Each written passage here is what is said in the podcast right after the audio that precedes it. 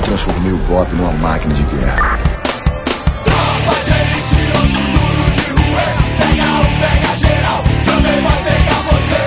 Landa, landa, landa, nerds! Aqui é Alexandre Antônio Jovem Nerd é pé na porta e CPI na cara! Aqui é o Guga e quer me fuder, me beija, meu. Aqui é o Rex e eu não caio pra baixo, parceiro, eu caio pra cima. Aqui é o Marco Gomes e eu senti muito quando. Peraí, peraí, peraí, peraí. Spoiler na cara? Spoiler na cara. Não, é pra mostrar, cara. Na cara, toma. Aqui é o Marco Gomes e toma spoiler, filha da... Pega o saco, pega o saco. Então eu faço outro, eu faço outro, peraí. Aqui é o Marco Gomes e cada cachorro que lamba a sua caceta. Caralho. Aqui é o Tucano e esse aspira roubou minha apresentação, caralho. Aqui é a Zagal, o pica das galáxias. Sim, nerds, pra vocês verem, estamos aqui obedecendo aos milhares de pedidos de nerds. Vamos! Não, fa- não, não. Ah, Eu não tô obedecendo a pedido de ninguém. não, mas todo mundo Na pediu. verdade, o único pedido que eu estou obedecendo, se posto assim, é do meu amigo Guga, que demonstrou interesse em gravar. Porque até então o clamor dos nerds nada, Ai, tá nada bom. mexeu comigo, Até cara. parece. Caraca, olha só. Então vamos falar de Tropa de Elite 2 depois dos e-mails. Seja o que Deus quiser.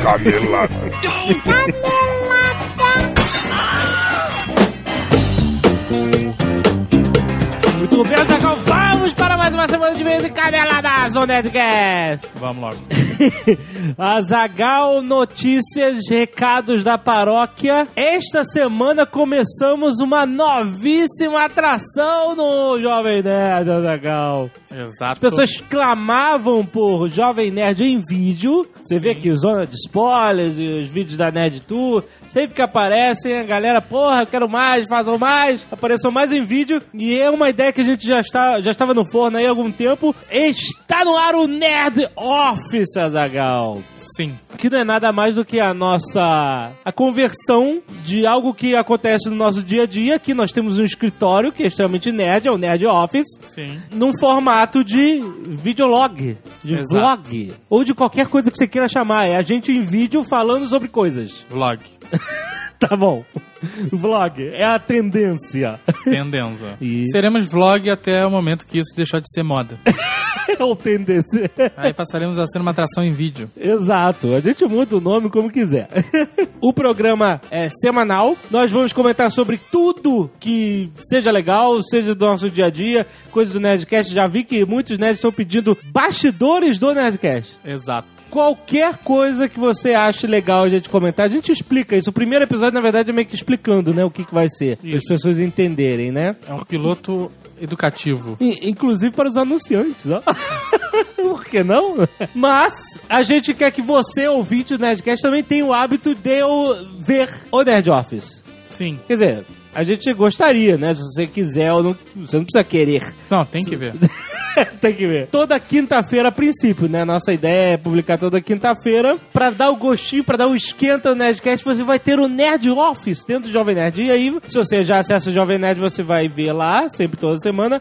Ou você pode assinar o canal do Jovem Nerd no YouTube. youtube.com.br Jovem Nerd. Assine este canal. Vamos trazer pessoas para o canal. Mais pessoas, mais assinantes. Significa mais bala na agulha.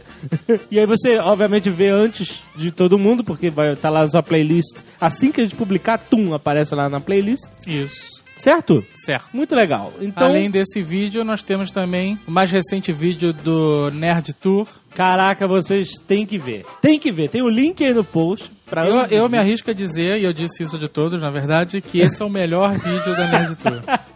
Vocês têm que ver o vídeo que transforma a Almôndega numa lenda.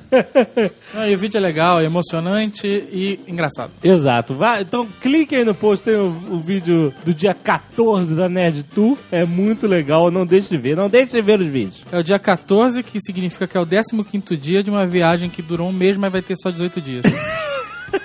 As pessoas entenderam, a gente tá condensando algumas coisas. Né? Mas é isso. O que mais? Teleton. Teleton, é verdade, Azagal. As pessoas sabem o que é o Teleton. Vocês não sabem o que é o Teleton? Por alto. Em geral, as pessoas sabem exatamente por alto. Sabem que o Teleton É a criança esperança do SBT. Exatamente.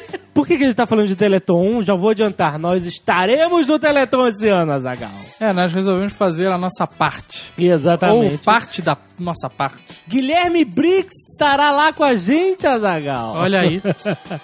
E vários blogueiros também estarão no Teleton dando uma força e convocando todos os nerds a fazer doações. E eu vou explicar pra vocês o que é o Teleton, pra vocês entenderem o que significa a sua doação. Mas antes de mais nada, eu quero dizer por que, que a gente resolveu participar do Teleton. Ah, por quê? Porque, afinal de contas, é assim, campanhas existem várias, né? Aham. Só que, no caso do Teleton, ela é representada pelo Silvio Santos e pelo Jerry Lewis. Exatamente. São duas pessoas que me passam muita confiança. Exatamente. Então, se o Jerry Lewis e o Silvio Santos aprovam e apoiam, Eu também. quem sou eu, né, cara?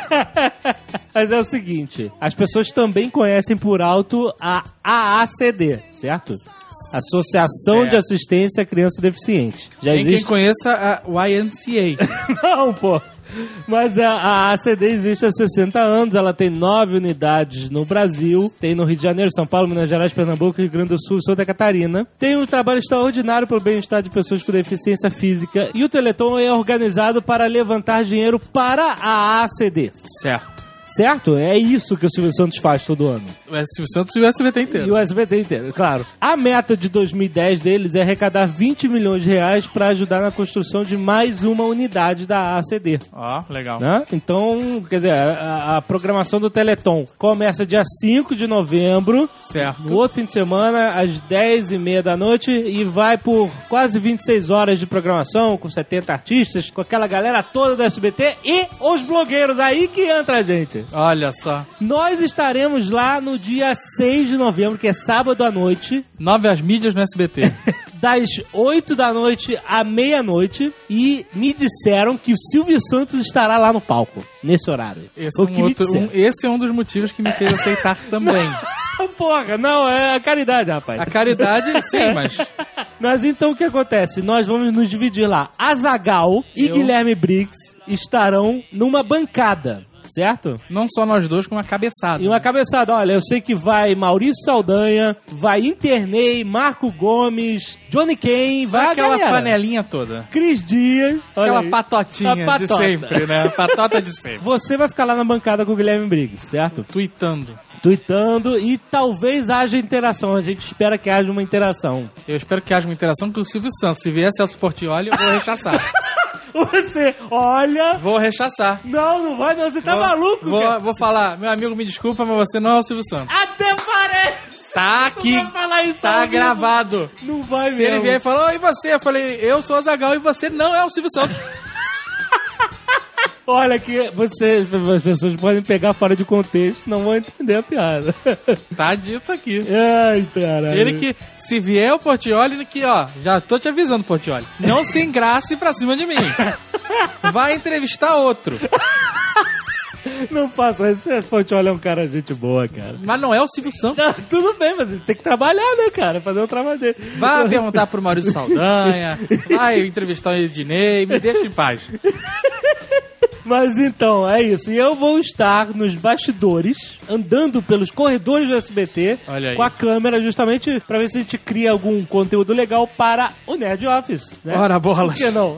ver se a gente consegue entrevistar uns artistas do SBT. Mas isso tudo serve para chamar a atenção de vocês para as doações, que já podem ser feitas, galera. O que a gente quer ressaltar aqui, tirando as brincadeiras, só a parte do Portioli que é sério, é o seguinte: a gente, durante esses anos todos, sempre pediu pra galera votar na gente, fazer isso pela gente, fazer Exato. aquilo pela gente, comprar pela gente, pela gente, pela gente. Isso. E aí a gente percebe que tá na hora da gente tentar fazer também pelos outros. Sim. A gente já fez, sei lá, Natal dos Correios e pediu pra vocês fazerem também e tal. Mas esse é um momento que dá pra, um pouco, uma galera se juntar e fazer muito. Com certeza. E essa é a hora de mostrar que o Nerd Power não é só galhofa. Não serve só pra trending topics. Sim. Serve pra fazer coisas que vão mudar a vida de uma pessoa que seja. Mas vão ser várias, mas uma só já seria o suficiente. Sim, com certeza. Então, como é que funciona? Tem aqueles telefones que você doa 5, 10, 20 reais, por exemplo, 0500 12345 05. É bem fácil. Por exemplo, 0500, 12345 aham, 05, 5 5 reais. reais. Dinheiro de pinga. é uma Não, cachaça mas a menos. cada, cada um tem a sua condição. 0500 12345 10 pra doar 10 reais. Ridículo, já decorou, né? Já sabe como é que 0800. é. 0500. Aí, tá aí, aí ó, o vício de Ó, linguagem. ó, é 0500 0500, imbecil, 1, 2, 3, 4, 5, 20. 20 reais, certo? Um cinema. no cinema, Cinemax. Você não. Uma ah, bala, ah, o cinema é uma bala. Que bala? Uma- o cinema é uma bala. eu uma bala? É, se você Ah. pagar meia de repente. O telefone especial para 30 reais ou mais, que é 0800 775. Mudou, hein? É 0800. Ah, então até então era 0500. É, esse é 0800 775 2010. 30 reais ou mais. Mas calma, tem outro lugar que você pode doar, é o site, através do site www.teleton, com N de nariz, teleton, Tele de TV, de televisão. exato, tom Não de deve ser por causa disso, mas tom de. tonelada.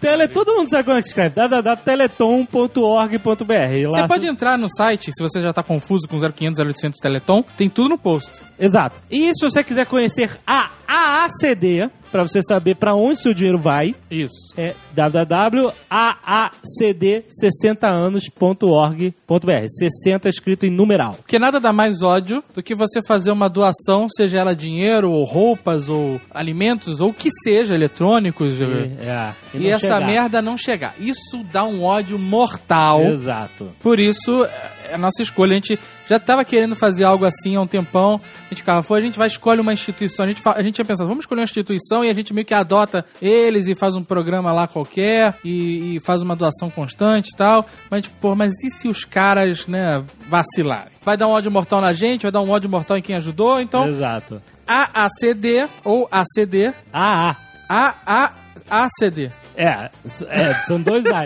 A, AACD. 2ACD, Do, do, Dois double, ACD. double ACD. Double ACD. É uma parada reconhecida aí, como diz o próprio RL 60 anos. 60 anos e o Silvio Santos assina embaixo e agora o Jovem Nerd assina embaixo. Exato. Então, essa é a hora do Nerd Power fazer valer. Exatamente. Estamos convocando o Nerd Power para arrecadar doações para a ACD através do Teleton, certo? Isso ainda Não. vai poder me ver inadequado em rede nacional. É verdade. Então não se esqueça, você já pode doar desde agora. Desde agora, presta atenção, se você está ouvindo, pare, vá lá, faça a sua doação. E sábado que vem, dia 6 de novembro, estaremos lá, SBT ao vivo, pagando mico. Portinholi que não se engrada. Olha. E se você não quiser ouvir o feedback do programa passado, você pode adiantar este Nerdcast para 24 minutos e 38 segundos. relatório de e-mails. Slave Roboto foram muitos e-mails sobre o último Nerdcast sobre dragões e monstros. Isso. Pedro Ribeiro envia a aparição do Cutulo. É. É, isso é um problema. Vamos, vou adotar, vai ser Cutulo daqui pra frente. Tá. Em Fricazoide. O Cutulo aparece em Fricazoide e você clica aí pra ver. É engraçado. Lucas Testa, calcule. Lucas Teste. Deve ir até a nuca ter aquele cara. Enviou um link do jogo Imprima e Jogue Cutulinária. Cutulinária. Sacou? o Cutulo, cara, ele é um monstro que é muito famoso, ele, mas você vê, ele não tá nas grandes mídias, em filmes, então ele tá nas páginas da literatura, mas ele é um monstro que sempre aparece em referências mil, então é, merece respeito de todos. Merece. Alexander Santos envia mais um Nerdcast Tales. E- Ele tá melhorando, o Alexandre, cada vez melhor, cara. Ah, ele, mas muito bom, Ele, muito bom. ele tá já disputando a vaga de, de um colaborador Ativo. ativo do Jovem Nerd. Alex- Ativo ele já é. Já é, não, mas ele vai ganhar nas páginas em breve. Olha né? Aí. Emanuel Braga enviou a ilustração de Azagalzilla. Olha aí. Não só a Zagalzilla, como também tem a ilustração do jovem Nertulo. Eu vi no blog dele pelo Twitter, mas ele- é que o Levo Roboto não botou o link do. Ele roubou todo aquele negócio, né, cara? Mas- Não se pode confiar numa máquina. Pra fazer o trabalho de um homem. Eu vou pedir então pro Emanuel Braga enviar essas ilustrações com fundo transparente pra gente colocar lá no rodapé do site, né? Que tal? Exato, exatamente. Muito legal, cara. Parabéns. Alan Saraiva envia notícia sobre a proliferação de águas vivas no Oriente. Um perigo Real e imediato. Exato. As pessoas não estão dando atenção às águas vivas porque elas ficam debaixo d'água, ninguém vê. Mas elas vêm aí, cara. Mais assustador é o Alexandre NTI que envia uma imagem de uma água viva gigante. É, essa imagem eu já vi rodando pela internet, É já faz anos já. É fake? E eu não sei se é fake. Eu acho, que- eu acho que é fake. Perspectiva forçada, será? E- Ou montagem, exato. Não, perspectiva forçada não pode ser. Claro que pode. A água viva tá atrás do cara, entendeu? Ah, tá. Mas eu acho que é fake, né? ela não chega a esse tamanho, não. Não sei, pode ser verdade. sabe? Eu, eu acredito que se essa imagem for fake, não significa que uma água viva não possa chegar a esse tamanho. Ué, como assim? Pode Esses significar- bichos são sinistros, cara. A gente não está dando atenção devido às águas vivas, cara. Perigo! Matheus Maiorca envia Maiorca. Será que é que nem palma de Maiorca? Não, que é Maiorca. Maiorca. Não, aí é palma de Mallorca. Matheus Maiorca. Maiorca. Seria isso? Meiorca. Maiorca. Maiorca. É o inglês. Complicado, seu Silvio Santos. Eu posso falar inglês com o Silvio Santos, que tem o mesmo nível de inglês que eu, por exemplo. Ele, você acha? Cara, se vier o Celso Portiolli com aquela porra, aquela voz impostada dele, de Não, não, para com isso. Silvio Santos Feelings, eu vou... Ele enviou um trailer do filme Monstro no Armário. Ah, Tá ótimo. um trash, um trash foda da antigão. Muitos nerds enviaram a imagem que comprova que tem muito esperma de água viva no mar. Foi essa água viva que o Jovem Nerd viu Que soltando pi- esperma Que na água. piadinha escrota. tá ótimo. Esperma.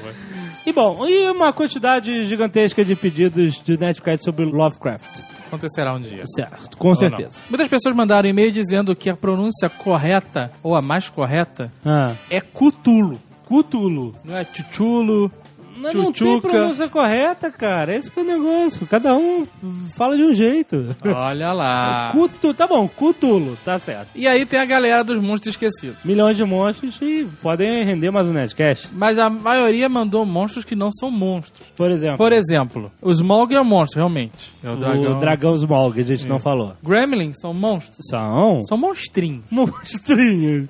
O bicho-papão é monstro. Chupacabra não é monstro. Não é monstro? É a criatura alienígena. Ué, mas o Cthulhu também é alienígena. Mas olha só, se nós formos para um outro planeta, É. nós não seremos monstros, seremos só alienígenas. Ah. Porque somos normais. Aham. Agora, se você botar, sei lá, o Mike Tyson em outro planeta, ele Aí é um não- monstro terráqueo. tá bom. O chupacabra é só um alienígena. Tá. O Cthulhu é um É um monstro. monstro, tá bom. Sacou? Tá, o que mais? Lobisomem não é monstro. Ah, monstro. Ah, cara, é é monstro. monstro. É turma um lobo, monstros. homem lobo. Ó, Drácula não é monstro, Múmia não é monstro, Frankenstein não é monstro. Não é O monstro. Frankenstein é o cientista, né? Zumbi não é O Fra- monstro. Olha só, é monstro de Frankenstein, que é o nome do. Mas tá errado. Mas é um monstro. o Caraca, cara não tinha outra palavra pra o chamar. caminhão do, do encurralado não é um monstro, mas é um monstro. Ele é tratado como um monstro, que nem o tubarão. Mas certos monstros não são monstros. Vampiro não é monstro. Vampiro, tudo bem. Aí eu vou concordar com você. Tá- então essa- Fred Krueger não é não, monstro. não, o que tá maluco o cara botou eh, Fred Krueger, pô. Então nem todos os monstros são monstros. Certo. A Fofão boa- é um monstro. O cara botou fofão, cara. Excelente. Primeiro e-mail, Ariel, homem, aparentemente, tá aqui entre parênteses. Não sei se é um, um comentário dele ou do Slave Roboto. 26 anos, estagiário. Então, é homem. Ai, caralho, cara. Porra, te contar. Formate C, dois pontos, barra. Estagiário técnico de informática. Caraca, cidade. eu tô, eu tô a um passo de revelar a identidade do Slave Robot, cara. Explicando melhor sobre o Old One, Cthulhu não é apenas um deus maligno que blá blá blá. Cthulhu representa. Ih, olha lá, tá vendo? Cthulhu representa. representa o medo que todos temos dentro de nós mesmos. Sempre que você passa por alguma situação que te deixa todo cagado de medo ou qualquer outra coisa foda assim, é Cthulhu se manifestando na sua mente. Olha aí, Azaghal. Então, costuro não se manifesta na minha mente, porque eu nada temo. Ai, colocando em palavreado simples, o poder do Cthulhu é escrotizar com a sua mente de forma que você não consiga fazer mais nada após ter sido visitado. E aí ele fala que em algum, nos contos do Lovecraft, ah, eles falam que as pessoas ficam realmente sem mentes, ah, peles ocas, a- aterrorizadas pelos seus próprios pensamentos, etc. Tu vira um zumbi vivo, né? Tu não consegue mais fazer porra nenhuma. Você chega. Fica terror, barbosa. Terror total. Barbo- Barbosa. Fica barbosa. Recebeu uma visita do Cthulhu. E ele fala que sobre a forma de pronunciar o nome, segundo o próprio Lovecraft, Cthulhu, vou arriscar dizer isso, ele descreve que é apenas a maneira mais próxima que a corda vocal humana consegue reproduzir as sílabas da língua alienígena, que a gente não consegue realmente pronunciar o nome verdadeiro do monstro, né? Só os alienígenas do, de onde ele vem, porque nós não temos cordas vocais pra isso. Certo. Jean Marcos, 25 anos, Califórnia. Olha aí um e-mail internacional. Olha aí, jovem. Tu teve lá, né, cara, na Califórnia. Califórnia. Tomado um Night com Jean. pois é. Tu tava lá com o Fábio Barreto, né? Fábio Barreto. Olha aí. Grande Fábio Barreto. O terror em Cthulhu não vem do que ele faz, e sim do que ele pode fazer. Quer dizer, o, o Cthulhu é o famoso cara que fica, ó, tu não sabe quem eu sou. tu não sabe com quem tu tá mexendo. Exato, as Esse é o pessoas não Cthulhu. querem chegar lá no ponto em que vai acontecer alguma coisa. Ele, Cthulhu, descansa debaixo da submersa ilha de R'lyeh. Ryla. Ra- Relay. Relay. Relay. Bem, ele descansa debaixo de uma ilha As submersa. pronúncias são todas escrotas, né? Também é alienígena a ilha? A ilha é alienígena. Como é que é uma ilha submersa? Só pode ser É alienígena. uma ilha que afundou. Não é ilha, porra. A ilha tem que estar em cima da água, caralho. então não é ilha, ponto final. Exato, porra. E o Cthulhu só pode acordar em um certo alinho astral. Aham. Porque sua matéria alienígena não viveria fora dessa conjunção. Ok, regras. Regras whatever do Cthulhu. Exato. Mas se por acaso ele acordasse, fodeu. Aí é o negócio, você não sabe quem eu sou. Exatamente. E se o Cthulhu acordar, não vamos fazer barulho pra não acordar o Cthulhu, porque tu não sabe o que vai acontecer. Não adianta. É só com o alinhamento das estrelas, caralho. É, não faz sentido. O que acontece é o seguinte, se ele acordar, se ele existisse e acordasse, Sim. a ilha que não tem nome pronunciável apareceria na superfície Aí se tornaria uma ilha. nesse momento. E Cthulhu cresceria em tamanho. Aham. É tipo aquelas palavras que expandem no ar. Certo. Cthulhu é isso. Certo. A montanha que anda e tropeça, como é descrito no Call of Cthulhu. Aham. A montanha que anda e tropeça? que parada horrorosa. Ela anda e cai? Isso não é possível. Será que foi traduzido? Essa tradução foi a moda caralha, Anda e né? tropeça? Você tem tradução livre e tem a moda caralha, que é essa. E aí ele tropeçaria, provavelmente, e começaria a destruir a Terra, segundo ele. Aí sim. É um problemão. Sem qualquer discriminação. Aham. Além disso, continua Jean Marcos, teu amigo da Califórnia, apenas o vislumbre de Cthulhu levaria qualquer um à loucura, porque sua aparência vai além do que um humano pode É suportar. aquela parada. Depende, né? Às vezes as crianças vão ficando mais insensíveis com a televisão e talvez várias gerações depois eh, ninguém... Talvez a gente te- esteja criando uma geração que possa enfrentar o Cthulhu. O Cthulhu, exatamente. Ele te- termina dizendo que os RPGs de Cthulhu se baseiam nessa dicotomia de quanto mais você sabe sobre o mito de Cthulhu, mais você enlouquece. Porra, então não vamos, não vamos mais ler. Não vamos nenhum falar dessa porra de desse Cthulhu, né, cara? André Lobo, 18 anos, Brasília, Distrito Federal. Estou lhes escrevendo este e-mail para agradecer muito a vocês. Olha aí. Ó, Pois a Nerd Store nunca falhou comigo. olha aí, o e-mail jabá, o alto jabá, vi e-mail. Adoro as canecas e espero por mais, diz ele. Mas o que eu tenho mesmo a agradecer é que recentemente eu comprei a camisa Double Damage. Ah, que voltou. e está disponível na Nerd Store. Exatamente, fãs de RPG tem que ter a sua Double Damage. E essa camisa, diz ele, me ajudou a pegar mulher. Caraca, excelente. Ele tava numa roda de conhecidos, a menina começou com um papo perguntando o que significava a camisa. Olha só. Depois de uma breve e rápida explicação, eu comecei a conversar com ela e rendeu uma ótima noite. Caraca, cara, que excelente. Como é que a explicação do que é o Double Damage Ah, pode cara. ter interessado a menina, O cara, cara? foi sagaz. Porque se fosse um nerd padrão, Aham. gelava. Exato. Gelava, saia correndo, dava uma explicação qualquer idiota, mas o cara não. Ah. Ele ter feito Gary Gary. Muito bom, cara, muito bom. Tá aí, Ne- Nerd Store ajudando nas técnicas de sedução nerd. Sensacional, André, André Lobo. A parabéns. camisa que é um assunto.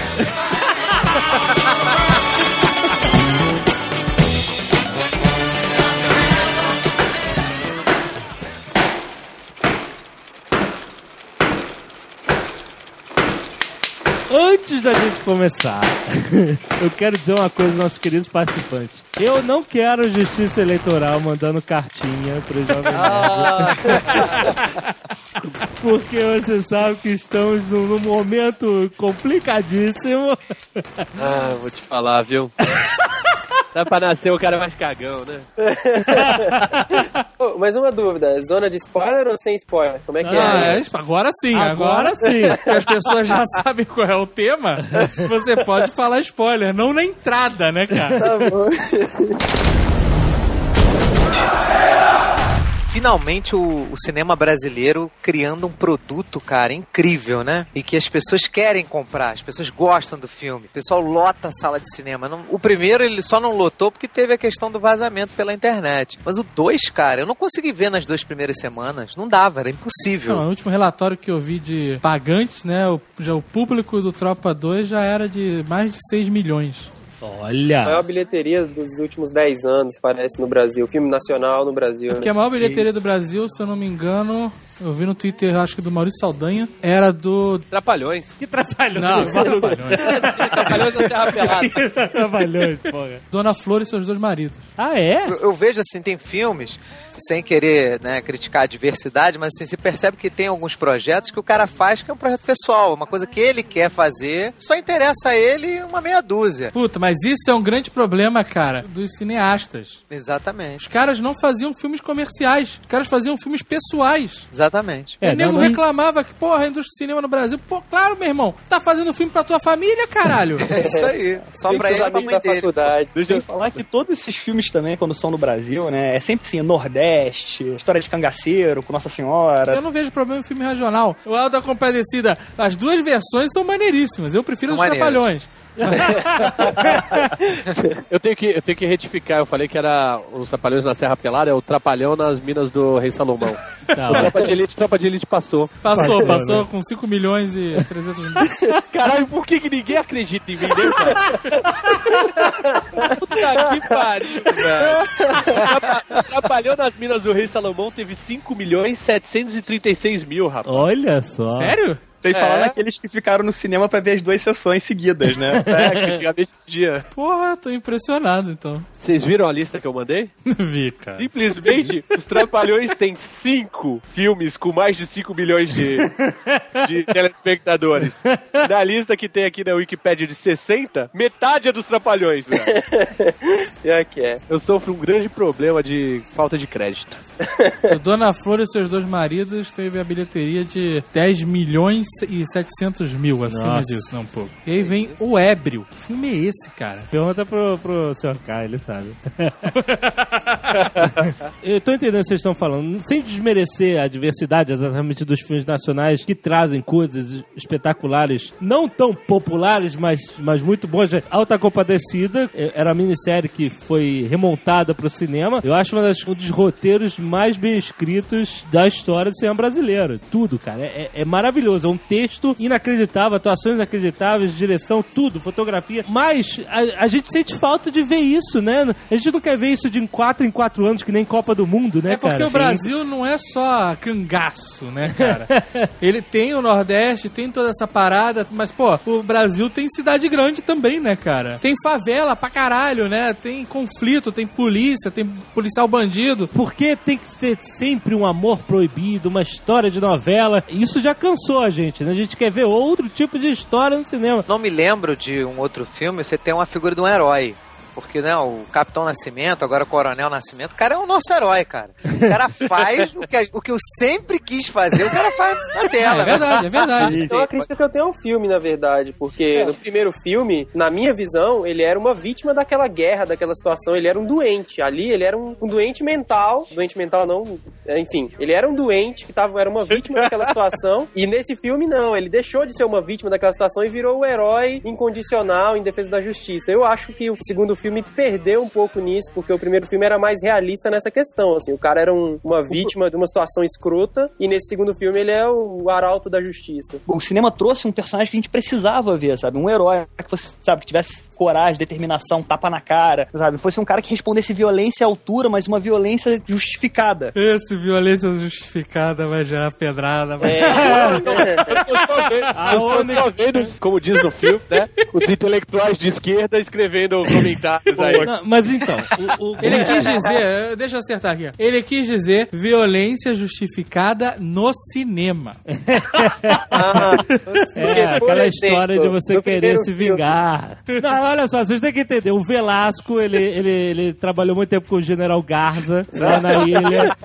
Ele tomou porrada do Stallone. Ele, ele tá acostumado a explodir as coisas e detonar. O primeiro filme é completamente diferente do segundo. São dois filmes distintos. mim, são dois filmes que estão muito desligados um do outro. É, na, verdade, o segundo filme chamar Tropa de Elite 2 foi um truque de marketing. É, que é- são outros personagens, inclusive. Apesar de terem os mesmos nomes, são outros personagens. Não, pô, você tem que ver também que são 13 anos depois e o cara não tá mais nativo. O cara não é mais. Tava coordenando, mas ele não tava na linha de frente. Tava na linha de É, frente era o cara. Matias. Sim, E sim. devia existir, devia existir uma campanha de trailer responsável. Responsabilidade no trailer. Você tem que passar uma mensagem precisa e exata. Quando você bota os caras gritando caveira, botando caveirão e falando que eu gosto de guerra, agora os inimigos são outros, tiroteio pra tudo que é lado, e o diretor falando, eu filmei com bop, eu filmei com caveirão de verdade, eu fiz e aconteci, foi uma merda do cara. Quando ele fala isso tudo, qual é a expectativa que esse trailer gera nas pessoas? Pelo menos gerou em mim. Tropa de Elite 2. Tropa de Elite 2, exatamente. Vamos ter a continuação daquele filme de ação irado, violência urbana, que todo mundo gostou de ver. Independente de ser violência justificada pelo Velasco ou não, a violência talvez não seja justificada, mas é real. É aquilo É que, que é. acontece. Se é certo, se é errado, se é justificado ou não, aí o tribunal que julgue. A questão é, quando os caras fizeram o trailer, eles venderam uma exata continuação desse primeiro filme, cara. E quando você começa a ver, quando eu comecei a ver, a ver o filme, eu fui naquela adrenalina, sabe, de continuação, expectativa, um monte de expectativa bufando, falando agora vai ser foda pra caralho, mesmo filme. E eu, porra, vai ser foda. Aí começou a cena do Capitão Nascimento no presídio. Eu, puta, seu Jorge vai ser mais sinistro que o baiano, olha que capeta do caralho. É, só uma pontinha, né, cara? Muito broxante. Porra, assim, aí o né? cara, a gente, caralho, seu Jorge aí, meu irmão, vai ser foda, esse cara vai ser o diabo, fazer o Capitão Nascimento sofrer pra caralho. Puta que pariu. Morreu seu Jorge. Não! Porra, cara, eu fiquei mal quando morreu o seu Jorge. Pela expectativa que eu criei do cara. Exato. Me fala um negócio, quem vai ver filme e fica com expectativa com o trailer? Vocês não, Não, é verdade, aprenderam isso em Waterworld, cara? Não, depois ameaça. Porra, brother! Ameaça fantasma também. Ah, cara, foram três filmes do Shyamala me levaram ao cinema no trailer, cara. Tá parecendo aqueles, aqueles ratinhos de laboratório que tomam choque. Porra, e- mas eu achei que, que, que os meus compatriotas não iam fazer isso comigo, cara. Não, pelo contrário. Se eles são os compatriotas, é que eles iam te fuder mesmo, porra.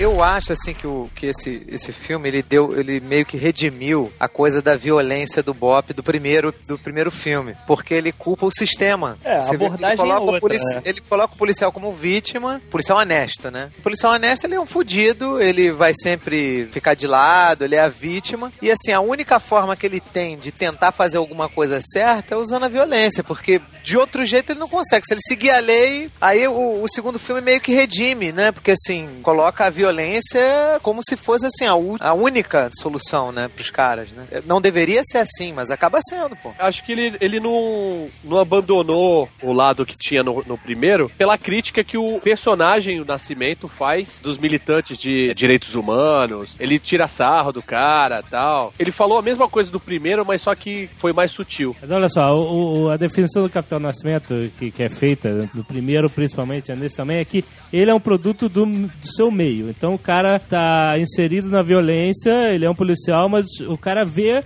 o mundo de um jeito. Meu, porque assim, esse negócio de que o cara é, é um produto do seu meio, uma vítima, um doente, eu não sei até que ponto isso é verdade, sabe por quê? O capitão barra coronel Nascimento fala isso. Eu gosto de guerra. E tem gente que gosta de guerra, que gosta É. de conflito, que gosta de batalha, que gosta A de. gente vê isso no Hurt Locker lá, que ganhou o Oscar recentemente, que mostra esse tipo de gente viciada em guerra, né? Então o cara, se beleza, ele é uma vítima, mas ele escolheu aquilo. Sim, sim. E é uma profissão que ele pode extravasar. Existe essa- esse tipo de gente desde sempre. né? Existia camponês e existia guerreiro medieval, sei lá o que fosse. Hoje em dia não é tão simples você pegar um machado e sair abrindo cabeça.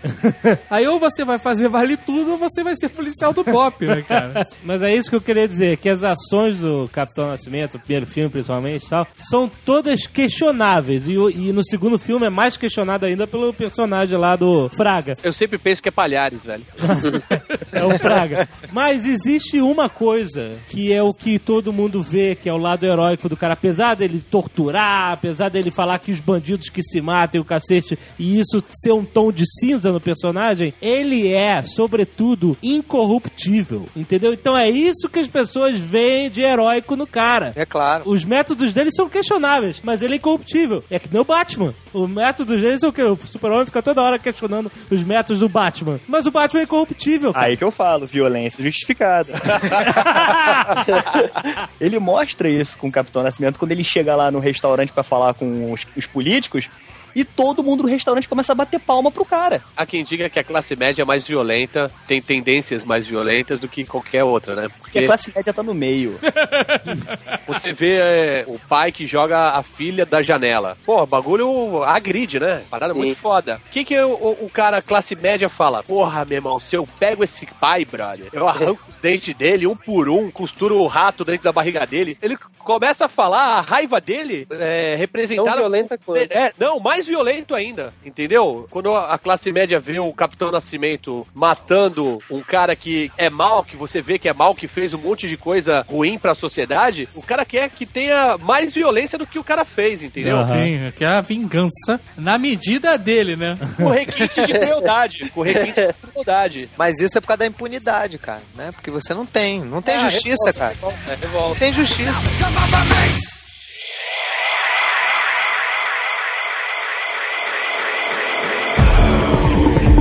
O segundo filme é um ótimo filme com mensagem. Que negócio de o Brasil tá precisando ouvir isso. Isso sempre acontece, tempos em tempos alguém passa uma mensagem, o pessoal fala que o Brasil precisava ouvir isso, né? E aí esse filme passa a mensagem que o Brasil precisava ouvir, mas que foi passada tardiamente, sei lá por quê, por causa do sistema. Também não sei se faria diferença se a pessoa tivesse assistido o filme antes das eleições, pra ser sincero. Nada, não ia fazer É, não ia diferença fazer, ia fazer Não ia fazer diferença. diferença porque eu duvido que alguém tenha parado de fumar maconha por causa do primeiro filme. Então, mesma coisa. Mas assim, a história, a mensagem que o filme passou, eu achei maneiro, pra caramba. Mas eu saí do cinema frustrado com o filme. Não porque tenha sido mal filmado, ou por... Não, o filme é bem feito pra caralho. Mas, cara, o filme ele, ele fica só naquela porra do quase. Porra, o filme é só a cabecinha do Tropa de Elite. O tem- Eduardo Spohr definiu como sexo sem orgasmo. é, cara, o que acontece? Eu fui ver Tropa de Elite. Eu tava nessa pilha. Tropa de Elite igual Tropa de Elite 1. Queria um repeteco com uma história melhor. Uma tropa mesmo, a galera, operação Caveira, tática, aquela porra toda, gritaria, cara de tipo preto. SWAT na favela e tal e coisa. É, exato, exatamente. Queria Classe isso. média, classe média. Classe média. classe média. E aí, cara, o filme foi. O filme inteiro, ele foi me dando esse quase, sacou? É? Começou seu Jorge, aquela merda toda, e puta, agora vai ser foda quase. Mostra os caras, os policiais malandros do Rio, tu fala, pô, agora vai ser maneiro, mostra aquela malandragem escrota do carioca, né? Quem quer rir tem que fazer rir. Nada, nada acontece. No final, o Matias volta pro Bop, começa a meter dedo na cara de todo mundo. Eu falei, agora vai ser foda, o caveira vai botar pra fuder. Pá, mata um cara, nada. Aí depois eu falei, agora, meu, mataram o Matias. Fudeu. Nascimento vai ficar O possesso. Stallone, cara, nos ensinou. a- Agora é hora da vingança. Agora é Agora vai mudar tudo. Agora é pessoal. Agora o Capitão Fábio né? vai querer se vingar. Vai se juntar com. Eu, puta, mas eu já tava eu vendo. viajei também nisso, eu viajei Tava vendo nisso também. mercenários, cara. Tava vendo, sabe? Capitão Fábio e, e Capitão Nascimento e mais o Bop fudendo, arrebentando todo mundo, fazendo uma merda do caralho. E nada acontece também. Mas aí eu fiquei nessa frustração de, porra, caralho. Naquela cena do final, quando o Matias tá morto, e eles estão no enterro do Matias, e o Capitão Nascimento vai pra cima do Fábio e do Rocha. Falei, meu irmão, o cara vai dar porrada, vai dar tapa na cara, vai puxar o saco do bolso, vai fazer alguma coisa. Eu poderia falar com o senhor? Vocês perceberam que, que na caracterização ele tinha umas manchinhas brancas no cabelo igual o do, do Senhor Fantástico? Aham. Igual do Red Richard. Tinha, Sabe, percebi. sabe o que é aquilo? Idade, amadurecimento. Eu, quando tinha 20 anos, eu pegava a cadeira no bar e sentava na cabeça do malandro.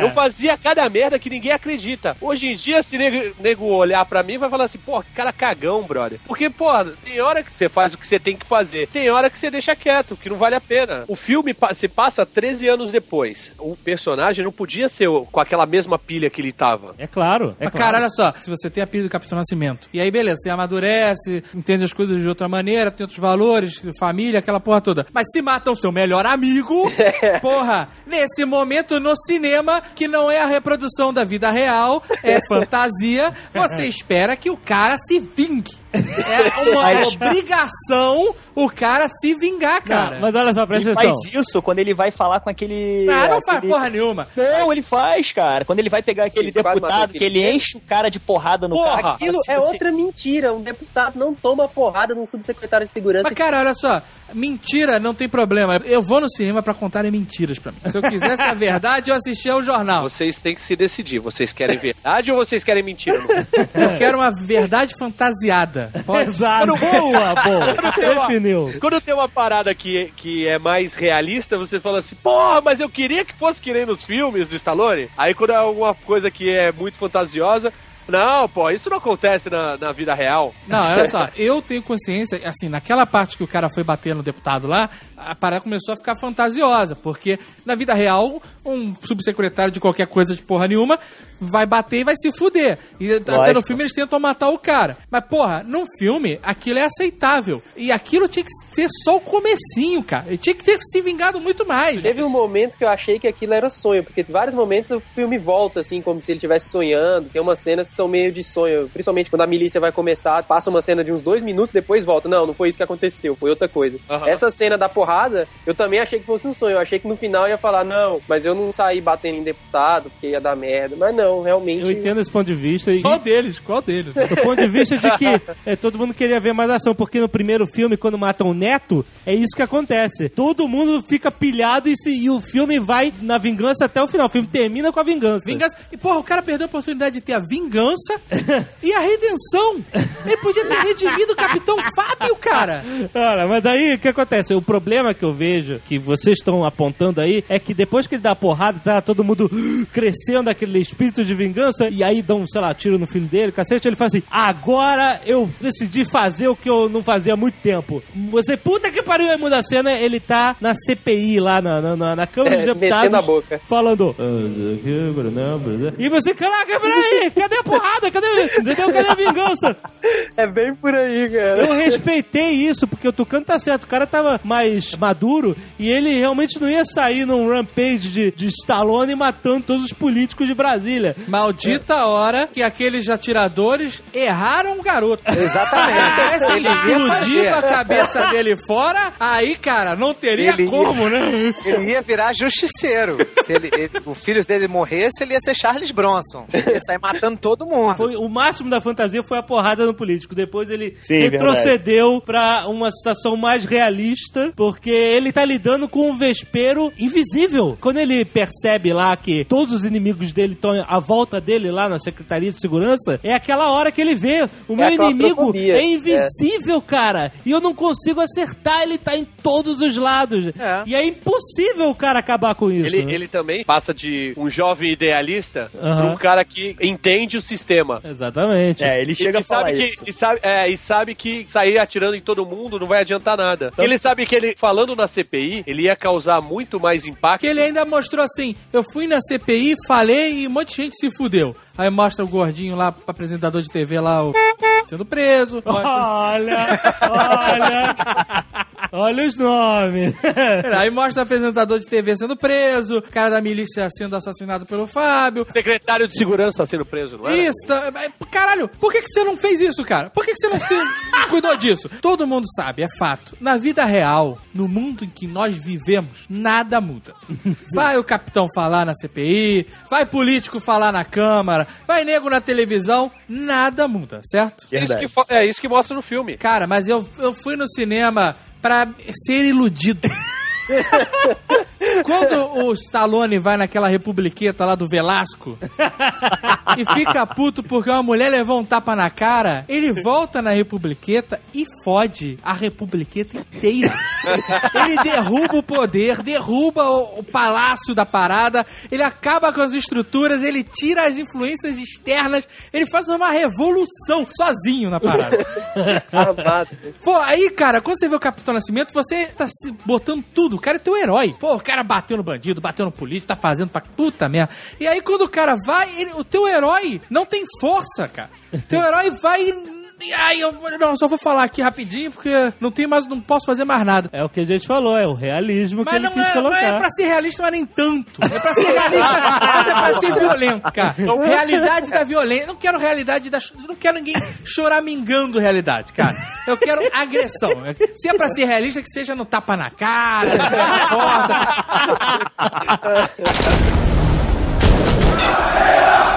A cena que ele dá porrada no deputado foi a melhor cena que eu já vi nos últimos anos. Foi a cena que eu vi o cinema levantar e bater palma, meu irmão. É, o então, cinema é, veio eu- eu- abaixo. Cena que lava a alma. Lava Eu, a eu, eu bati ali- o palma nessa cena e as pessoas me olharam com indignação. Cara, que isso, O cara foi ver no, no, no Estação Unibanco, né? quase, quase, cara. Cara, cara, as pessoas começaram a gritar: bateu pouco, bateu pouco. E eu, eu achei também que ele bateu pouco. Eu queria que ele acabasse com o cara. Ah, mas cara, esse foi o ali eu- momento que o cinema liberou toda a tensão, cara. né, cara? Tá Sim, todo mundo verdade. tenso e, pô, finalmente, catarse, porra. E acabou. Nesse momento, a, a senhora Tucano percebeu que ela tem repulsa à violência, mas é seletiva.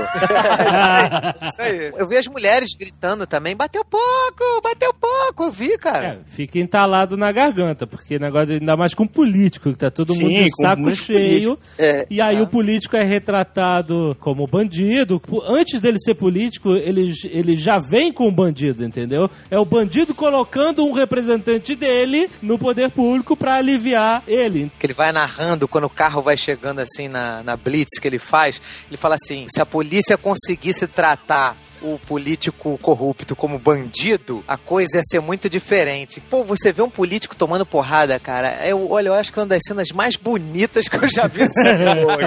Mas é bonito porque toda a cena acompanha.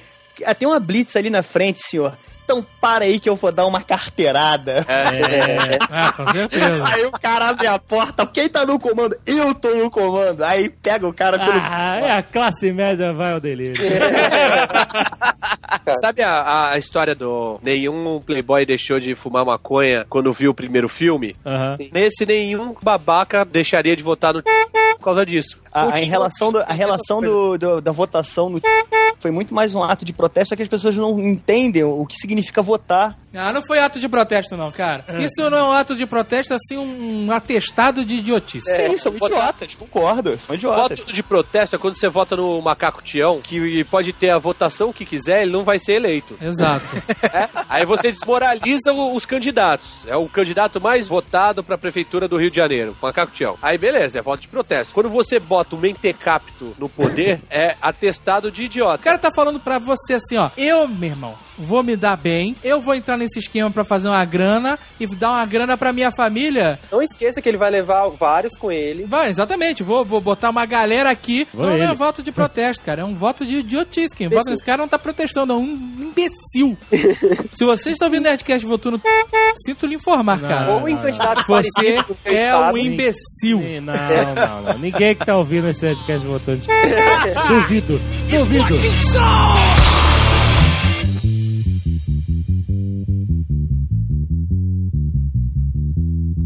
Eu achei o Tropa de Elite 2 não um fator diversão pura, mas como filme dá de, não vou dizer 10 a 0 mas uns 2 a 0 no 1. Porque a, a galera tá trabalhando pra caralho, velho. Todos. Os atores, É incrível. os atores É porra, É, sim, isso sim. você não É, vê isso em novela, cara. Não vê nego atuar assim em novela. Porra, cara. Novela? Porra, o Guga não eu vê não vejo novela? novela desde 99, meu irmão. Porra, Tem mais de uma década que eu não vejo novela, pô. Ninguém atua em novela. Vou pegar o, o Wagner Moura fez várias novelas, caralho. Sim. Entendeu? É isso que eu tô falando. Caraca, cara, quando o cara chora na novela, é destaque na Ana Maria Braga como clamor nacional, é um artista completo. O cara chorou e tremeu a mão, porra. E o cara. Pô, É cara. porque olha só, a novela tem, é, é outro tipo de produto, Toque é feito, caixa. é feito a toque de caixa, é diferente, né? Tudo bem, mas não precisa fazer a milícia virar juvenal antena, né, cara? Porque aí é foda, cara. É pra outro público também. A tomada da Portelinha, aquele do, do Pereio invadindo a Portelinha, é das cenas mais bizarras que eu já vi na minha vida, cara. Aonde isso? Porra, na novela Duas Caras que tinha o Juvenal. Eu não sei do que você tá cara era- falando, cara. Eu Era o chefe da milícia, era o Antônio Cara. Fagundes que comia a Flávia Alessandra. Fazia, que fazia polidense, fazia Eu uma só lembro da Flávia Alessandra porque depois disso ela posou na Playboy. O traficante da favela rival vai invadir a Portelinha, que é uma, uma favela que não tem tráfico, porque tem o Juvenal Antena. Epa, epa, epa. Aí. aí. Aí me chega e bota o Pereio pra ser o traficante. Voz, voz impostada. Além do Pereio, me botam uns, uns 15 rambos vestidos de roupa camuflada. e aí vão invadir. Vamos invadir, vamos invadir essa porra, não sei o que. Como é que vai invadir? Começa a tocar as quatro estações de Vivaldi. eu pensei, caralho, agora só falta ter o merchandise da Vinólia, né? Do sabonete Vinólia. Muito ruim, cara. E pra finalizar, fica só o Juvenal Antena sozinho, assim, ele se vê cercado, aí ele chega e puxa uma bazuca Ah, da não. Segunda Guerra Mundial e dá um tiro. Aí aparece o Pereio chamuscado e falou assim: Vamos sair daqui, acho que ele tá pegando pesado, hein? É, cara, mas não tem como escapar. A novela não, não tem como mostrar o nível de, de violência realista Tem, que tem mostra. sim, não tem tem. É, ah, Ladislau. Ladislau, a morte do Ladislau, Foi, foi um evento. também com o Antônio Fagundes, 10 caras atirando dentro de um porta-malas, a cara do Tucandrada, brother, de medo. Essa é uma, uma boa cena de novela. Pois é, cara. Porra, essa novela era foda. Qual era o nome dessa novela? O dono do mundo.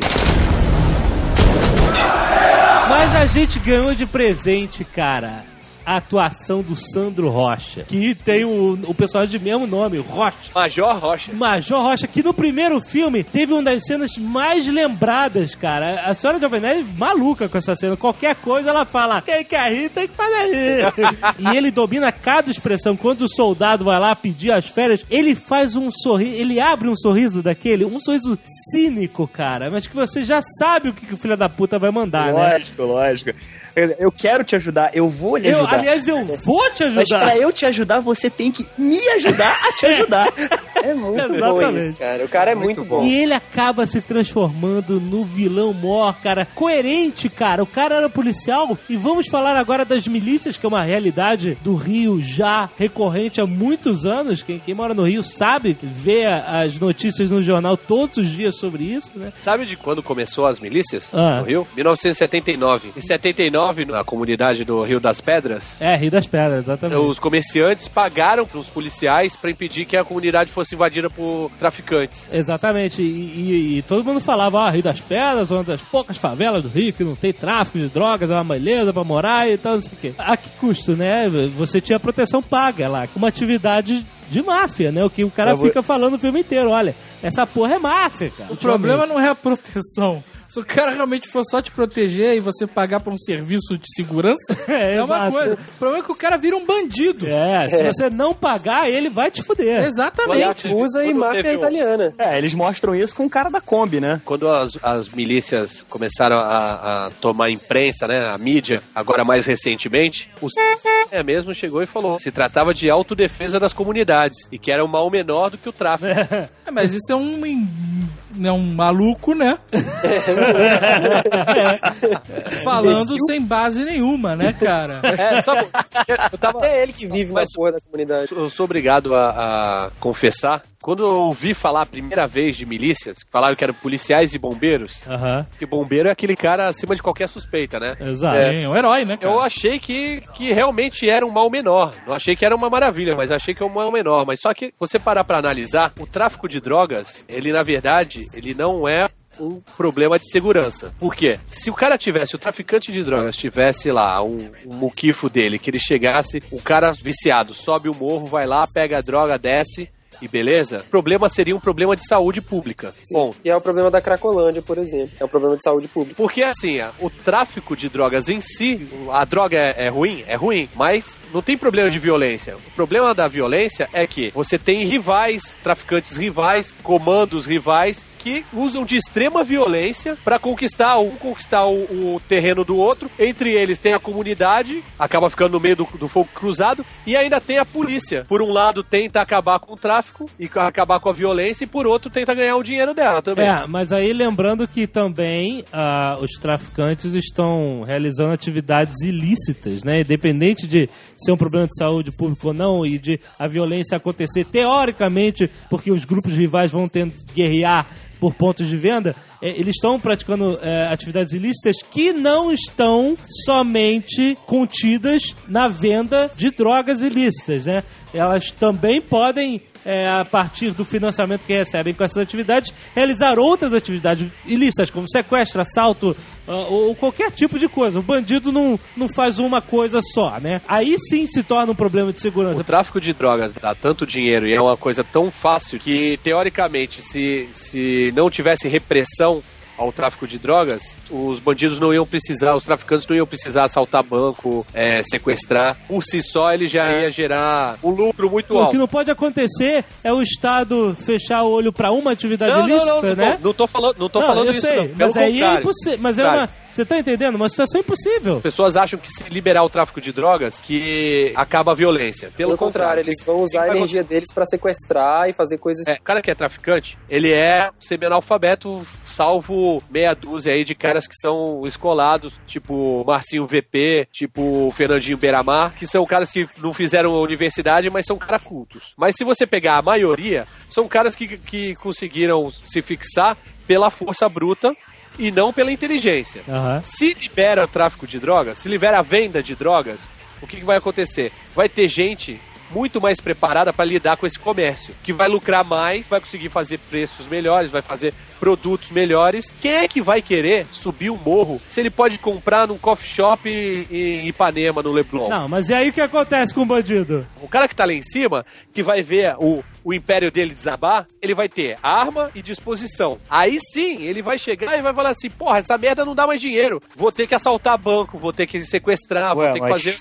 Tucano, O isso já tá acontecendo. Mas isso já tá acontece, né? Porque os caras não estão tendo lucro lá em cima e estão com disposição pra fazer a porra aqui embaixo. O problema é retratado no filme da seguinte forma: o Capitão Nascimento fica lá orgulhando, transformei o Bop na máquina de guerra, agora tem helicóptero, tem, tem caveirão, e eles mostram os bandidos perdendo poder ante a repressão fortemente armada, né? Que ele conseguiu. E aí, o que, que acontece? Ele. eh, E o que o personagem dentro do filme fala assim: eu não sabia que eu tava criando um monstro muito mais poderoso, cara, porque aí o poder veio lá de dentro, de dentro do poder político. É complicado. Como que você vai definir o que, que tipo de repressão é, vai realmente solucionar o problema quando o bandido, não, o bandido descamisado e semi- semi-analfabeto não tem mais chance, o bandido de terno e gravata chega, cara. É muito doido, cara. E é isso que, ele, que eles mostram no filme. Quando você vê o Capitão Nascimento lá, o Coronel Nascimento, dando conta do, verdadeiro inimigo, você acha aquele discurso dele de tapa na cara do estudante falando que ele que financiava aquela merda toda no primeiro filme? Você acha isso completamente ingênuo? Uma noção É. completamente ingênua, cara. É isso aí, o MV Bill falou isso recentemente numa entrevista dele, é, o MV Bill da Cidade de Deus, enfim.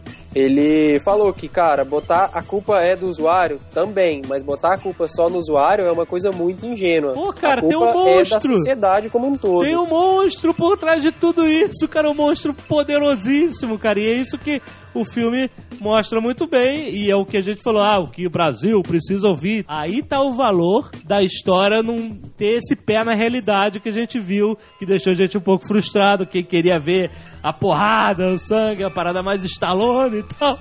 Mas aí eu falei assim, aí se justifica toda essa coerência que o roteiro teve. Aí que realmente é, o filme deve ser aplaudido de pé. Matias, eu, eu achei assim, deu muito mole no filme, né? Assim, Sim, ele sim, foi, ele foi que- muito ingênuo, mas muito ingênuo. Pô, Caralho, isso também isso foi foda. Eu achei que foi assim, o cara que, que tem a experiência dele não deveria fazer aquilo, né? Ele tava lá naquela biblioteca lá abandonada, de repente ele é colocado no BOP de novo, porra, ele não vai entender que aquilo ali tem um preço? Não Não existe Sim, mas almoço aquela- grátis, né, pô? Aquela É, cena na do- verdade- da volta dele pro Bop, você dá pra ver que é, existe uma corrupção dentro do Bop também. Porque o cara que trouxe ele pro Bop de volta era um cara que tava ligado com o Rocha na história. Não, mas olha merda. só, ele não foi exonerado, ele não foi exonerado pelo BOP, é rebaixado no caso. Ele foi rebaixado pelo secretário de segurança, que manda no BOP, ou pelo governador, que manda no BOP. Então, a corrupção não necessariamente está no BOP. Pode até estar, mas não é obrigatório. Agora, o que eu percebi, o que me, meio que de- me decepcionou naquele momento foi ele se deixar corromper. Porque a partir do momento, o cara que conhece, que viu a dificuldade que foi entrar no BOP, É, ele sabia. a partir do momento que o cara fala, olha, eu te boto de volta. Ele sabia. E ele falou, e ele aceitou, ele se deixou corromper, cara. Exatamente. A parada foi o seguinte: eles falaram que ele ia tomar conta do, da comunidade. No que eu entendi, ele falou assim: não, mas comigo vai ser diferente. Eu vou pacificar essa, essa comunidade e não vou me, me render, ao, não vou explorar gás, não vou explorar van, não, Não, mas vou aí é explorar foda, né, cara? Porque ele, ele, ele, ele, ele, ele se aproveitou de uma facilidade, que é a corrupção, é, é o jeitinho, porra. O jeito que ele voltou é o cara malandrão, malandrilson das galeras, É. dá uma ligada e fala, ai, vai querer ou não vai? Pô, o cara tava intimando uma decisão do cara. O cara, o Não, Matias, não era um cara burro. O Matias era um cara Era um cara letrado, letrado. É. nível universitário. Que hoje em dia no Brasil não quer dizer nada, né? Tudo bem. Grande Eu merda. concordo com o que falaram, a inocência dele É, eu fiquei um pouco decepcionado com o personagem do, do Matias, com a Ah. inocência dele. Com Não, a, não, não, né? não, não. Eu não sei se Não, foi não. Eu não- esse Agora, negócio inoc- de falar que foi inocência, não foi inocência. Não foi, cara. não Ele não era um cara burro, nem ingênuo a esse ponto. Ele entendeu o que o cara queria. Claro. Ele, ele não entendeu sendo... Não, ele não entendeu a dimensão. Ele sabia, ele sabia que era coisa errada. Exatamente. Isso é o suficiente. Pra começar, que ele sabia, porque vindo do Fábio, tinha que ser merda. Exato. É claro, é claro.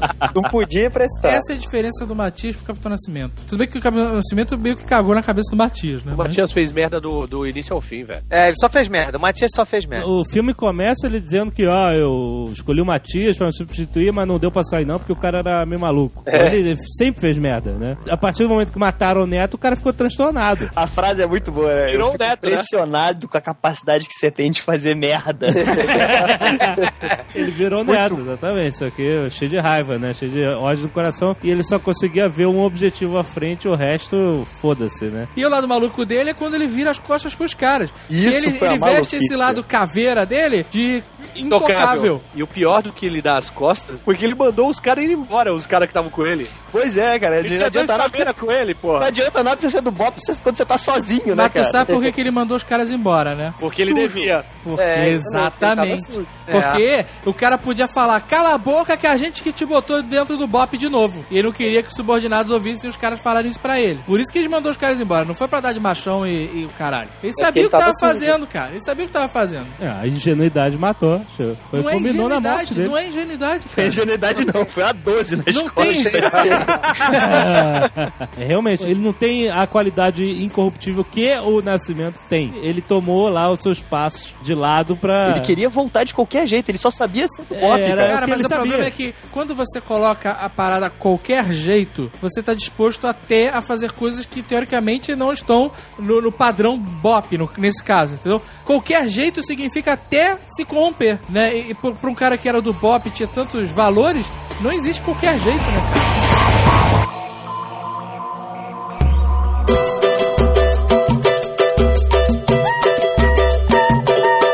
Pra mim, um dos personagens mais incríveis é o Coronel Fábio, cara. Apesar dele ser mau caráter, ele é aquele vaselina que a- o público gosta, né, cara? É. Ele é muito Tem as frases de efeito que ele tem. Tem outra frase que ele fala que é tá de pombagirice.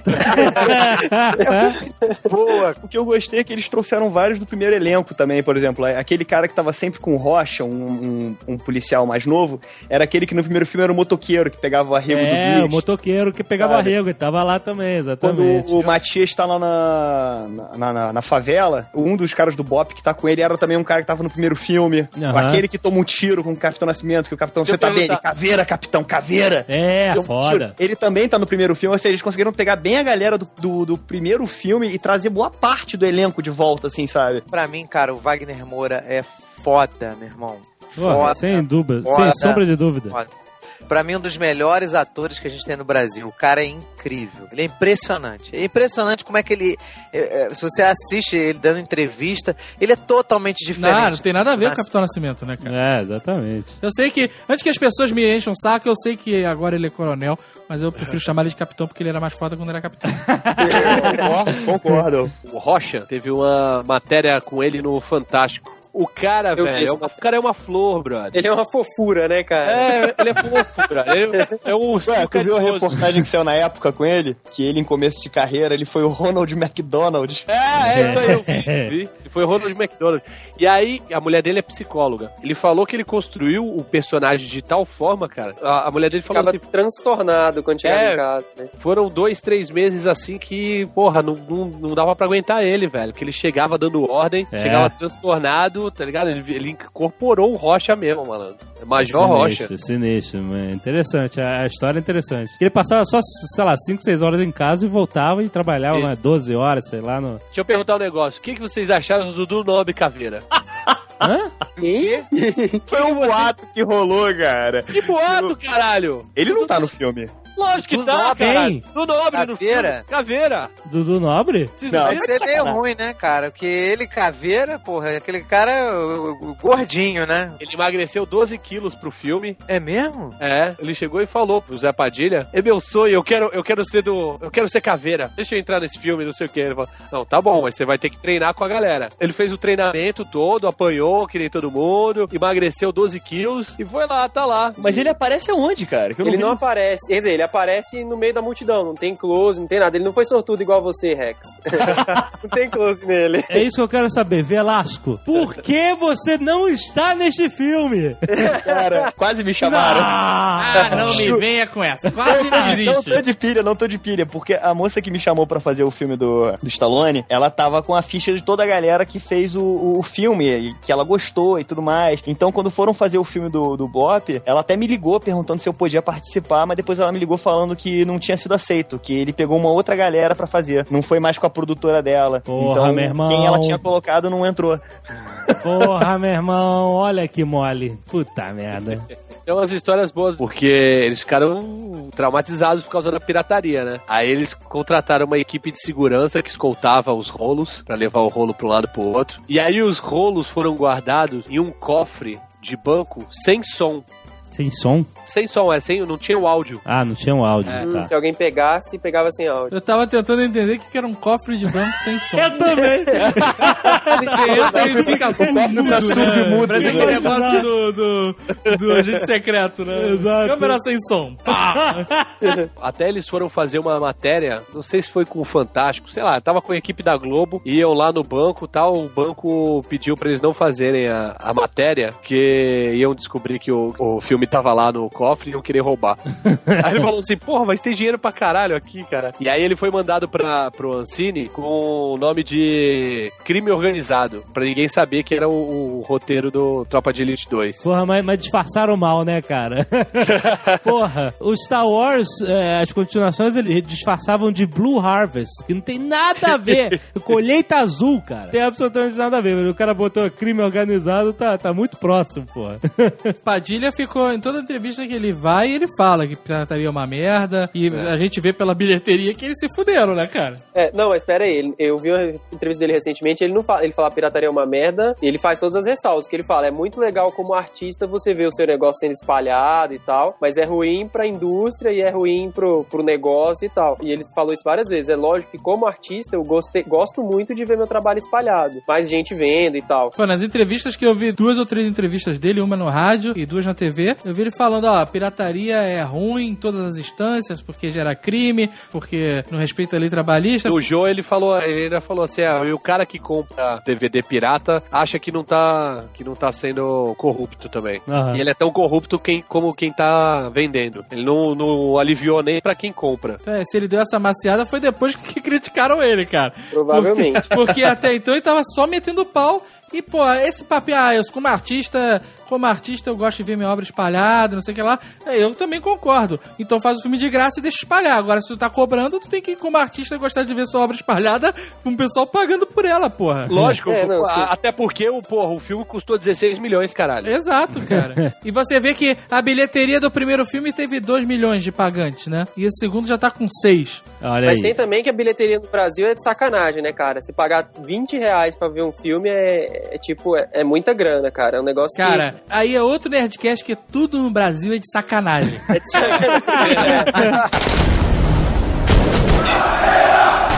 Vocês apostam em Tropa de Elite 3? não. n- Acho que não, Não. Acho que quando não. eles colocam um título assim, Tropa de Elite 2, e o filme faz sucesso, eu não duvido nada que tenha um Olha 3. lá, hein, cara. Não, porque o Pa- o esse Padilha, cara, Esse quando- filme é é um porque- sucesso. é porque- Cara, o Padilha falou que não ia ter o 2. É, ele falou, né? Peraí, peraí. O 1 termina e dava pra ter o 2, porque mesmo, vamos dizer, que o Capitão Nascimento tivesse se aposentado, como ele queria lá no final do 1, você tinha o, o Matias, que podia dar continuidade à história. Inclusive, o livro Elite da Tropa, que o, o primeiro filme é baseado em, o personagem principal é o Matias e não o Nascimento. E o Não. Matias aparece naquele filme 157. Sim, mas é outro personagem. Ah, é? É, não é, o- não é o Matias. Porra, mas tão de sacanagem, né? É, mas o que acontece? Nesse, cara, sério, como é que vai ter uma continuação dessa história, cara? Sei lá, o filho do Capitão Nascimento vira do Cara, eu acho, aí, eu acho que o filme aí- tá fazendo muito sucesso pra eles deixarem isso Cara, pra olha lá. só, Eu acho o que- cara vai virar. Só se o cara virar realmente um justiceiro, cara. Aí o Porque ele já não vai- tem como voltar pra tropa de elite. né? Não tem como voltar pro pop. Não tem como ter carreira pública. É, a vida dele basicamente virou uma merda. A não ser que ele vire lá o Tony Almeida do Jack Bauer e faça segurança privada. É, porque ele foi detonado no final. Vocês acham que não- eles não fazem mais o terceiro? Quer Puta, dizer, Ah, cara. cara, olha só, se envolver dinheiro, se envolver. é, eu acho, hein? rapaz. Tá falando da pro- produção da Globo agora, cara. Então. Agora, eu acho Agora é e eu vejo. Eu vejo o terceiro feliz. Vocês podem perceber que o, o Coronel Fábio tá vivo. Continuou vivo no filme. Puta, cara, vai fazer tropa de Pô, elite. me, me Caraca, não aí. ter tido nenhum seriado na Globo de, de continuação, tipo, com personagens secundários, tipo, uma história com o Capitão Fábio. Mas Coronel nasceu, o Fábio. se- mas nasceu o seriado aquele Força Tarefa. Que era bem Não, merda. pelo amor de Deus, né? Até onde eu sei, eles chamaram o Padilha pra fazer um seriado, ele ah, não quis. E O aí virou essa porra, virou esse Força Tarefa aí, cara. O que, que vocês acham que eles vão apresentar de argumento? O que, que seria possível pra um Não Tropa de Elite ideia. 3, cara? Não, aí, aí Ah, eu não não sei, eu consigo ver. é, é, é- é estragar, né? É, é mexer na merda pra ela Não, começar a fuder. Se eu apoio, não. Mas se eu acho que vai acontecer, sim. Concordo, é a mesma É, coisa. eu também não acho, cara. apoio, mas eu acho que vai acontecer. Eu acho que não. O filme rendeu muito, tá rendendo muito até agora. Maior bilheteria de todos os tempos. Então é bem provável que tenha um terceiro por causa de. é, História, os caras inventam alguma coisa, vão inventar alguma história. É, tem um livro muito bom que podia virar história que chama Abusado, É. Esse que do Caco Barcelos. É, exato. Esse livro é animal. É muito foda. Eu, eu li o Abusado, li o Elite da Tropa, né? O Abusado é, como livro, é um milhão de vezes melhor que o livro Elite da Tropa. Muito melhor, muito melhor. Sim. E aggressive, né? É, é uma história mega agressiva, só dentro da favela, assim, tem polícia, porque, porra, onde tem favela tem polícia, mas a história é na visão do, do cara lá do Dona Marta. O Marcinho VP. Marcinho VP, isso. Comando Vermelho, essa porra toda. Puta, dava um filme foda. Não sei nem se tá em produção, se os direitos já foram comprados. É provável que esteja. Eu recomendo esse livro a todo mundo. Eu acho que tá esgotado, não sei se é fácil de achar. Mas Abusado é foda. Não precisa forçar mais Tropa de Elite. Tem tanta história boa, cara. Tem tanta história boa pra nascer que, que Tropa de Elite seja a força motriz que foi o Cidade de Deus pra puxar essas histórias fantásticas. pra Mas aí entra o que o Dave falou, né? As pessoas foram no cinema por causa do Tropa de Elite 2. Você pode botar assim, ó. Do mesmo diretor de Tropa de Elite Exato. 1 e 2. Pronto, sabe? caralho. Daí eu concordo. Mas Senão- agora, agora a visão do crime, qualquer porra assim, sabe? É. Eu acho que o cara deu um ponto final à história. Também acho. Né? Também botou acho. o cara falando, botou o cara sendo expulso Ah, da o polícia. podia ser em Brasília, né? Porque Só se o Tropa de Elite 3 o cara virar deputado. deputado Nascimento. Que merda. Aí vai pra Brasília botar o no saco.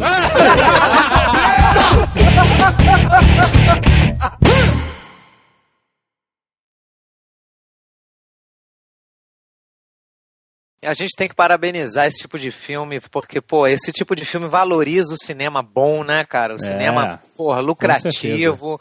Cinema que foi feito pra agradar o consumidor, né? Feito pra agradar a mãe do, do diretor, entendeu? Os amigos de É. faculdade. Mas é verdade, é verdade. Não é um filme que é marketing político. Cara, eu adorei, achei excelente. Pra mim, que vem o 3.